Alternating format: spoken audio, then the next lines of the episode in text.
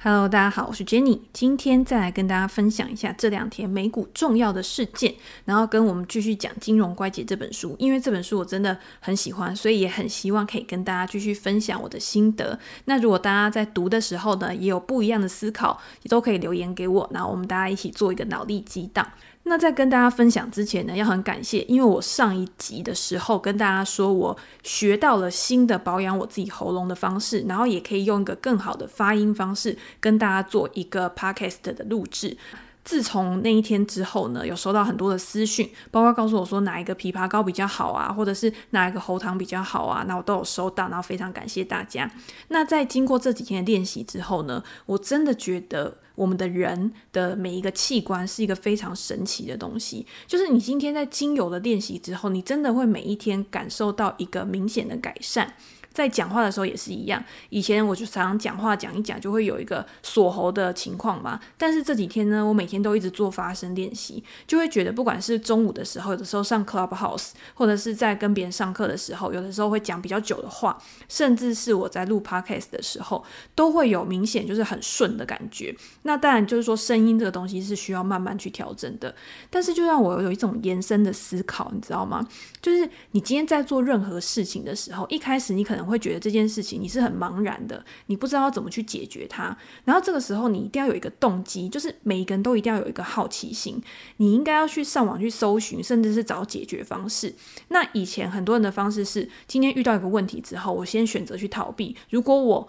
在还可以接受、还可以忍耐的范围之内的话，他就不会想要去改变它。可是你要想哦，有的时候一个小小的改变，其实对我们不管是人生或者是生活，甚至是工作上面，都会有一个很大的影响。那这个影响，这个好处呢，是你要去做了之后，你才会知道的。或者是一个好的习惯，好了，之前大家不是有看书，就是说一个好的习惯养成的话，大概是需要二十一天的时间嘛。那这个习惯呢，你要怎么样去养成？如果今天是一个马上从你的生活步调去大幅改变的这种习惯，你一定是很难去养成的。可是你如果先从一个小小的地方开始做起，譬如说我可能每天要读书好了，我希望我一天可以读一到两个小时的书。可是对于一个从来没有阅读习惯的人，读十分钟他可能就已经觉得很烦了。所以这个时候我都会建议大家，就是说你每天你可能先从五分钟开始，然后第二天开始你可能觉得五分钟不够，你可能想要读十分钟，甚至是你找你喜欢的书，你很有兴趣的书，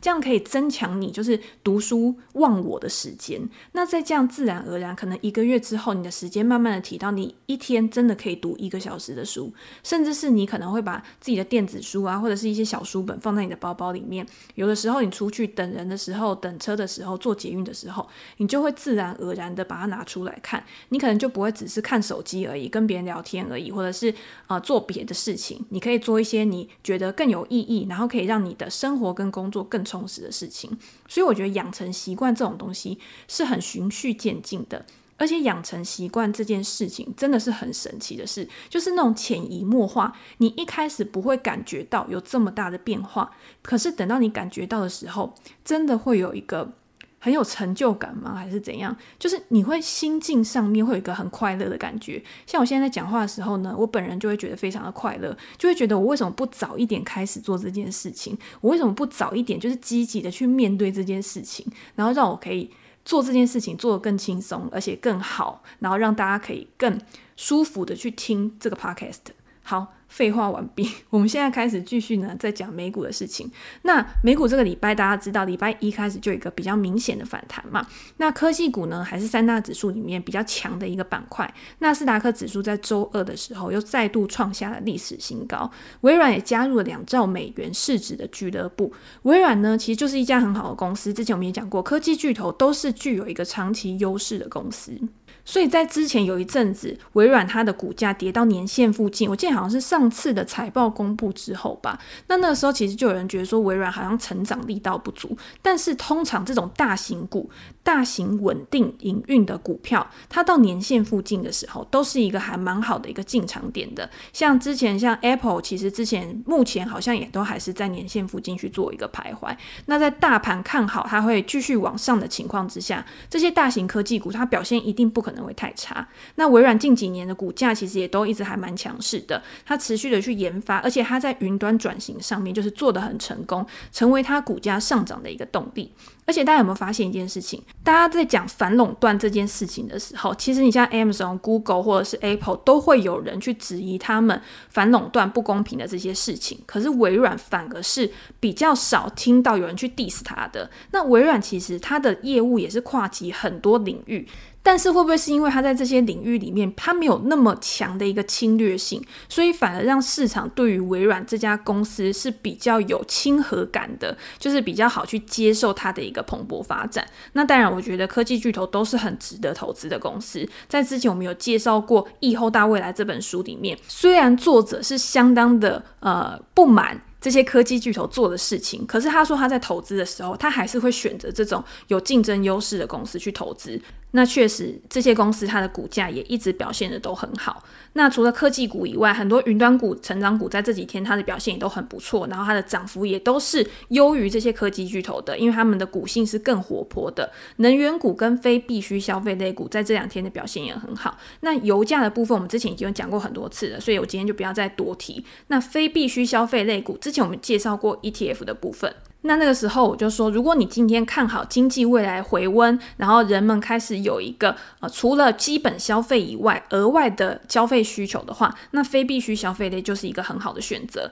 它就是跟着这些解封概念、经济复苏，然后一起动起来的。那这个礼拜要公布财报的 Nike 公司近期的股价，它又重新翻到了年线附近。那像运动品牌的成长股 Lululemon 呢，它的最近股价也表现得很强势，或是加拿大鹅这家公司。它礼拜二的时候，它的股价也上涨了七个 percent。你就会发现这些零售相关的类股在近期的表现其实都是还蛮不错的。我有看到一个报道，就说摩根大通预计美国今年服装服饰类的一个营业额会比去年的二零二零年因为疫情的关系非常的低迷，可是今年会比去年还要成长二十一个 percent，那比二零一九年就是比较正常的年度还要成长六个 percent。所以你会知道，就是疫情解封之后呢，大家要回到公司上班，回到公司上班最重要的事情是什么？我今天就是要重新制装嘛，我总不可能跟之前在家工作一样，我可能穿个睡衣随便穿穿，然后可能就可以去上班了。他们好像就有去统计说，有很多人都觉得他们现在衣橱里面的衣服已经有点过时了，所以他们都会额外再拟定一个支出项目，然后是去到重返工作岗位的时候可以去做制装用途的。所以你也会看到我们在之前有提到消费者物价指数里面，服饰类的价格比去年同期还要上涨了五个 percent。在疫情重整这些零售产业，很多公司它可能是倒掉了嘛，那剩下来的公司呢，它可能就可以拥有更多的定价权，去提升它的获利能力。那供应链的问题当然也是造成这些服饰零售上涨的一个原因。因为在制造的过程当中，不管是原物料的价格也有上涨，工资也有提升，甚至是你在运送的时候，这些运价它是也有提升的，所以才导致这个价格它上涨的幅度是比较高的。那我还是在看整体的一个大盘盘势跟一个整个经济状况的时候，整个趋势是没有太大的改变的。大家在上个礼拜联准会的利率决议之后，就一直很担心说联准会会提早升息，提早升息。但是我们在进行投资交易的时候，我们应该把我们决策的时候因素分成两个部分。第一个就是当下的环境，也就是你应该去思考说，现在什么是现在进行式的东西，这个东西是你现在就应该要去掌握的。那另外一个是未来可能会发生的事情，那未来可能会发生什么事情，你一定是借由持续的新的资讯来做出调整嘛？假设。联准会告诉我们说，二零二三年可能会升息，但是在中间这个过程当中，你每一次的经济数据，它每一次的就业率，每一次的 CPI，它其实都是去引导联准会做出这个决策很重要的因素。所以你必须要持续的接受新的资讯之后，去调整你对于未来的预期，不要太快的对还要酝酿很久的事情先下注。那你忽略当下最重要的事情的时候，你有可能会误判了未来的情势，也牺牲了现在的获那这样子就完全不是一个我们想要的状况。那我们在这一集的时候呢，也花一点时间来讲一下加密货币，因为我之前在前几集的时候也有分享我对加密货币的一个操作方式，所以就有我读者问我说，最近的加密货币感觉波动会变得很大，那到底要怎么样去判断未来的一个发展？我一直觉得，就是加密货币目前来看，确实是一个没有。固定衡量价值的一个产品，所以你今天你要怎么样去判断加密货币未来的走势？我觉得只能用股价形态去判断而已。所以我之前讲的时候，我就说，如果你今天去看加密货币的日线，譬如说比特币的日线，你会发现比特币它这一段时间就是一直在一个横盘整理。那如果你今天觉得日线你看不清楚的话，通常我们会把时间格局再放小，你可能用小时线、两小时线、四小时线去看，那你这样子其实你就会看得很清楚，就是它横盘整理的一个上下区间是在哪边？那大家有没有看到？就是这两天，加密货币比特币一度跌破了下缘支撑，在跌破下缘支撑之后，如果你就觉得说，诶，我的趋势可能已经要开始突破了，要开始有一个新一阶段的发展。但是我劝大家，就是在看股价形态的时候，最好还是等到收盘价，因为收盘价呢会比较好去做一个比较长区段的一个判断。那昨天后来到了尾盘的时候，其实比特币就有一个很明显的一个 V 转拉升，又回到了整理格局上面。也就是说，原本的趋势还是没有去突破嘛，那还是有可能会持续的做一个震荡。所以我觉得，在这样的情况之下，一般的投资人他要去操作加密货币的时候，其实是真的比较困难。你要一直去猜头摸底，猜头摸底，其实对你自己时间上，然后盯盘上面，其实我觉得你投入的精力跟成本，跟你可能获得的潜在报酬，你要去衡量说到底值不值得。那我也有看到一份报告，就是说国际结算银行。他公布了一份就是跟加密货币有关的报告，将比特币啊或者是稳定币都视为是我们传统货币的一个附属品。那稳定币大家都知道，就是它跟真实的货币、传统的货币是有一个连结性的嘛。比如说一个美元稳定币就等于一美元，就是这样子的概念。那国际结算银行呢，他们会觉得说，像这些加密货币，其实它的价值波动太过于剧烈了。那还有一些洗钱的问题。那有一些公司呢，可能会因为拥有太多这种数位货币，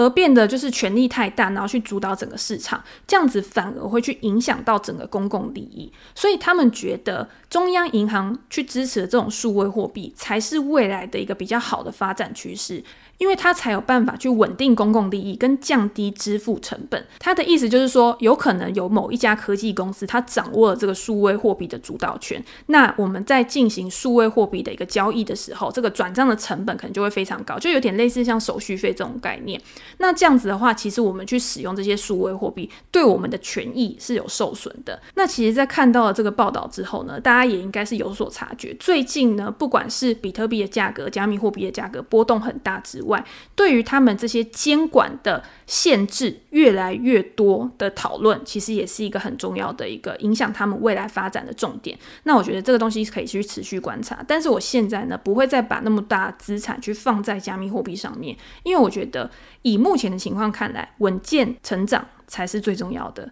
那如果想要承受太多的风险的话，其实在现在这个阶段，对你来说绝对不会是一个最好的选择。好，那我们讲完了就是这几天的重点之后呢，我想继续来聊一下《金融怪杰》这本书。那我今天想要跟大家分享的呢，是《金融怪杰》的下集，还是以股票的交易者为主。因为我一直觉得这个书啊，其实每一个人看的时候，一定都会有很多不一样的感触。因为你看的时候，你一定会跟你实际在做交易的经验来做结合嘛。所以从我嘴巴里面跟大家讲的，跟你们真的实际有在做交易，然后看完这本书得出来的观点，有可能会不一样。那我觉得在大家的脑力激荡里面碰撞出一些不一样的火花，我觉得也是很好。那在跟大家分享之前呢，其实我觉得股票投资跟股票交易这两个东西，可以先跟大家做一个讨论。就是大家会常常讲。投资跟交易这两个名词，好像一定会有一个很大的一个隔阂。基本上，我们就是把市场上面分成两派。第一个就是基本面为主来做决策依据，然后你去衡量企业的内在价值，然后去评估股价的一个合理性。那这一派呢，我们就会称它为投资者。那另外一派呢，可能他就是以短期的波段操作为主，他可能会在他的投资决策里面加入消息面、筹码面、技术面等不一样的一些多元的资讯，用不同的衡量标准去制定他的买卖决策的时候，这一类呢，通常就会分类成交易者。但是我觉得，就我来看，不管你是一个投资人或是一个交易者，你都是会依靠一个你既定的一个中心思想来进出市场，你会有一套自己的投资原则，你会有一个自己的停利停损机制，反正你就是会把你自己的一个交易逻辑变成一个系统，然后让你可以很理性的在这个市场上面去做进出嘛。那你如果看到《金融怪杰》这本书里面，它其实也是提到一样的概念。那最重要最重要的一个概念就是你需要保有弹性。那什么是弹性？什么是弹性？就是你不要去把你自己分成投资者或者是交易者，其实你应该是要很圆滑的，你应该是要顺应每一种不同的情势，去改变你对于市场的一个态度。那你的中心思想当然还是固定的，但是你应该要有能力去因应突如其来的改变。去控制你的一个投资风险，去降低你的曝险程度，去拉高你的长期获利能力，这样子才有办法成为一个真正的金融怪杰。所以你会看到书里面，它符合这些标准的超级交易者，他使用的策略绝对都是不一样的。然后也不会有人是一个纯基本面的投资者，也不会有人是一个纯技术面的投资者，更没有人是单纯会以个体经济，就是以企业分析作为唯一的判断条件。它一定会搭配一些总体经济或者是大盘趋势，然后来作为它的一个进出场。那我们再往下细分一点，我们又可以再把这些交易者分成左侧交易者跟右侧交易者。那简单来说呢，左侧交易者就是在价格下跌的时候去逢低加码，去逐步摊平，然后等待这个趋势真的反转的时候来获利嘛。那什么是右侧交易者？右侧交易者他就会等到确认趋势反转的时候，再做一个积极的布局，去顺着趋势来赚钱。那你如果用到书里面的例子，我觉得其中我们可以举凯文达利这个人的例子。我觉得他就是一个很好的一个左侧交易者吧，因为他主要的操作风格其实跟股神巴菲特的投资原则是很类似的。他的原原则就是说，我今天我要去买进我的能力圈内，财务体质很优异，而且价格很合理的股票。他在最一开始的时候呢，他会设定一些筛选条件，从整个市场里面去筛选出符合第一阶段的公司。然后再从这些公司里面去找到具有潜在获利机会的标的，所以你一定要有几个，我觉得要几个标准、几个参数去筛选，然后找出一个就是最基本符合你条件的一个公司。那这个筛选机制呢，我觉得最好筛出来的数量大概是在三百家左右，我觉得会是比较好。我是以美股来讲哦，所以大家要知道，就是你要怎么样去设定你的参数，那跑出来的公司呢，不要太多也不要太少，但是你就是可以比较好的去提高你的效率，然后去。筛选你想要的标的。那在筛选完了之后呢，其实真正的工作才要开始嘛，因为那个只是第一步而已。那第二步就是怎么样从这么几百家里面的公司，再更快的去找到命中标的、命中核心的一个呃最好的一个投资机会。那凯文达利呢，就举了几个例子。第一个就是说，如果今天他发现同产业中的两家公司，它可能本质上是比较相近的，但是它在经营效率、呃获利能力或者是估值上面有重大的差异的时候，这个时候他就会注意到这只股票。那两者之间的重大差异呢，有可能他会吸引一些并购方，然后来并购这个比较便宜的公司，或者是比较低效的公司，然后让他有一个股价调整的机会。当这个公司呢，它的股价从被低估，然后回到它应该有的水准的时候，那这凯文达利就会卖出手上的持股。那这个就是他在做多的时候，他去找到被低估的股票。那反过来说，因为大家也会想知道，有些很便宜的股票，它不一定是真的很便宜，它有可能是价值陷阱。如果你今天你想要去避开这种价值陷阱的话，你要怎么样去判断？那这个时候，凯文达利他就说，判断的关键是你不要去购买现金流量跟内在价值它都不会成长的企业。什么叫做不会成长的企业？就是不要买正在融化的冰块，你已经救不回来的那一种。那这些公司呢，通常是没有办法顺应时代的变迁，去做出一些创新啊，去做出一些改变，去调整它公司体制的公司。所以它慢慢的、慢慢的会被市场一些新的进入者、新的竞争者去淘汰的。那这些公司，它即便它看起来很便宜，但是它就是有可能是价值陷阱。那凯文达利跟一般的避险基金不同，它基本上它所有的部位，就是大部分的部位都会是做多的部位。那他在察觉说，如果今天有危机来临，或者是他觉得市场上面的风险增温的时候，他就会开始去增加他手上的现金部位，他比较不会去做一个做空的操作。像在两千年的时候呢，它最高最高就持有百分之九十的现金部位，去等待下一个入场的机会。那大家有的时候会很难想象，就是因为我今天去投资股市，很多人就会觉得说，我就是要把我的钱全部都放在股市里面，这样子才会避免说，如果股市今天上涨的话，我会赚不到。但是有的时候，你今天如果敏感一点，你真的会顺应这种大盘的一个变化，去调整你的现金部位，这个是很。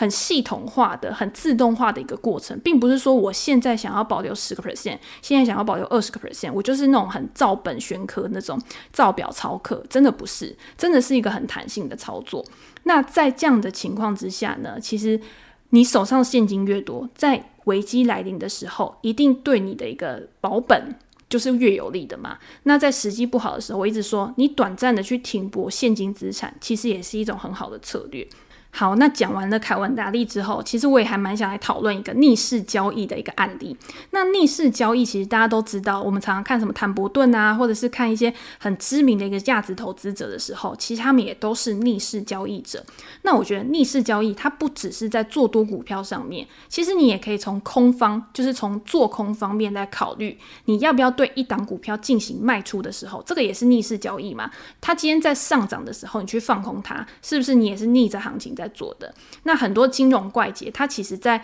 呃市场上面，它都是用多空的操作策略去进行一个买卖的。它可能买进看涨的标的，卖出看坏的标的。他看好这一档股票会上涨的理由，可能是因为基本面很好，可能是呃量价资讯、大成交量突然有呃推升股价上涨的时候，他就去做多这一档股票。那看坏股票的原因，有可能是因为他觉得这一家公司的股价被过于高估了。或是这家公司明明大盘都很强，可是它却表现得非常弱势的时候，这个也有可能是一个很好的去放空标的。那在书里面呢，有提到一个非常有趣的案例，就是超级交易者吉米巴洛迪马斯，他就是一个典型的逆势交易者，他都是在上涨的时候去放空，下跌的时候去做多。那你知道这样子的操作特性的，不仅是要眼光很精准，然后他的判断逻辑要非常的合理，更重要的是他要拥有一颗非常强壮的心脏。抵御行情在一开始的时候，他可能投入资金，可是却呃不朝他预期的方向去发展的时候，他的亏损部位可能会越来越大。那你还需要去持续加码，这个就需要一个很强的心脏，很很强的勇气才有办法做得到嘛。那在书中呢，巴洛迪马斯透过他基本面结合技术面的分析，去寻找适合做多或者是适合放空的标的。举例来说，他就有说他放空过亚马逊的股票，因为亚马逊的股票在当时呢，呈现了一段非常长期的一个上升趋势，几乎都没有回档，但是却在某一天创新高的创新高价的时候，出现了一个很大的向下跳空缺口，这个时候呢，就给了他一个很好的放空机会。那大家听到这边，不要觉得说只要有一个很大的向下跳空缺口，就一定是放空的一个必胜讯号，不是这样子哦。大家如果就是要看书的话，一定要看清楚，就是今天向下跳空缺口，其实就跟我们观察到突然有一个非常大的成交量一样，这个是一个值得观察的讯号。但是你还是要等到行情的发动点，找到一个合适的切入点的时候，才去做这一笔交易。那当时呢，巴洛迪马斯他是等到亚马逊在这个重挫之后的反弹，他耐心的等待到股价重新反弹到五十天，也就是季线附近的时候，才开始放空。那靠近季线的时候，它会反弹嘛？反弹有可能会超过季线，那它是在高点的时候持续去加嘛？后来真的就是有被它空下来，但是中间当然一定还是会有一个比较辛苦的一个过程。那大家都知道，其实做空交易跟做多交易不一样的地方，就是我觉得做空有的时候它是更短期的。更短期的一个操作，然后更需要一个很有纪律的进出场。因为我今天股价下跌，我顶多就是跌到零而已。可是我今天如果股价持续性不理性的一个飙涨的话，它会涨到哪边是你没有办法去预测的。所以在这样的情况之下，如果你没有一个停利停损机制的话，做空有的时候会为你带来非常巨额的一个亏损。那如果你有读这本书，你看到巴洛迪马斯的故事的话，你一定会发现他真的拥有了逆势投资人所有的特很冷静，面对波动的盘势，他一样可以维持他原本的一个看法跟操作策略，就算是他有一个巨额亏损，他还是会持续的去加码。这个不是每一个人都可以有的能力。我们常常会看到自己部位亏损的时候，其实就是会怕嘛。那呃，我觉得巴洛迪马斯其实他是很了解自己的一个人。他有说，他认为他自己很擅长去捕捉转折点，这个不是每一个人都可以拥有的能力。可是他却不擅长留在趋势发展的过程里，这个反而是我们比较容易去做到的事情嘛。所以巴洛迪马斯他可以抓到转折点，可是他也需要就是在转折的过程当中，有的时候他会太早进场，那他就需要承受很大的压力，而且这样的压力就是这样的情况，并没有很少发生，就是其实还蛮常发生的。那我觉得这个也是他一个人格特质吧。那我觉得逆势投资对于一般投资人来说真的是会比较困难。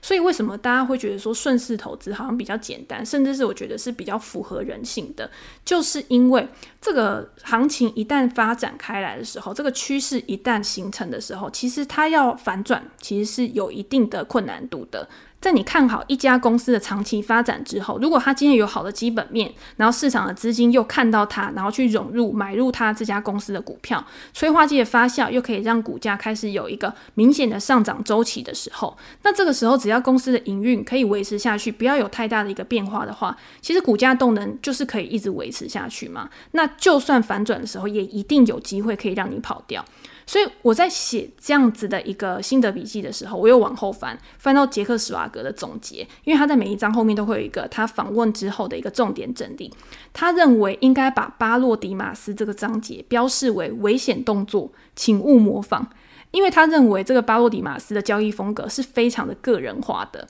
可能没有办法去适合每一个投资人做到跟他一样的一个成就，然后跟他一样的一个操作纪律。你在看这本书的时候，你就会知道，这个市场上面真的有太多不同交易风格的投资人了。这个市场上面的参与者是非常多元的，但是也是因为这个参与者这么多元，所以可以创造一个获利的机会。因为交易可以获利的原因，就是因为每个人在市场上面他做的动作是不一致的嘛，所以创造了波动性，然后来让有些人他找到机会，然后可以从中去获利。所以你真的不一定要跟其他人一样做一样的事情才可以赚钱。你可以在呃看了那么多厉害的人，他分享他的心得之后，把你觉得适合你的东西，然后南瓜成你自己的一个投资原则，然后在这个市场上面，那这样子其实会为你带来一个更好的一个操作策略、操作心理，然后跟一个更好的报酬率。那我觉得不一定什么叫做长期投资或者是短期投资，然后就是绝对的好过不好，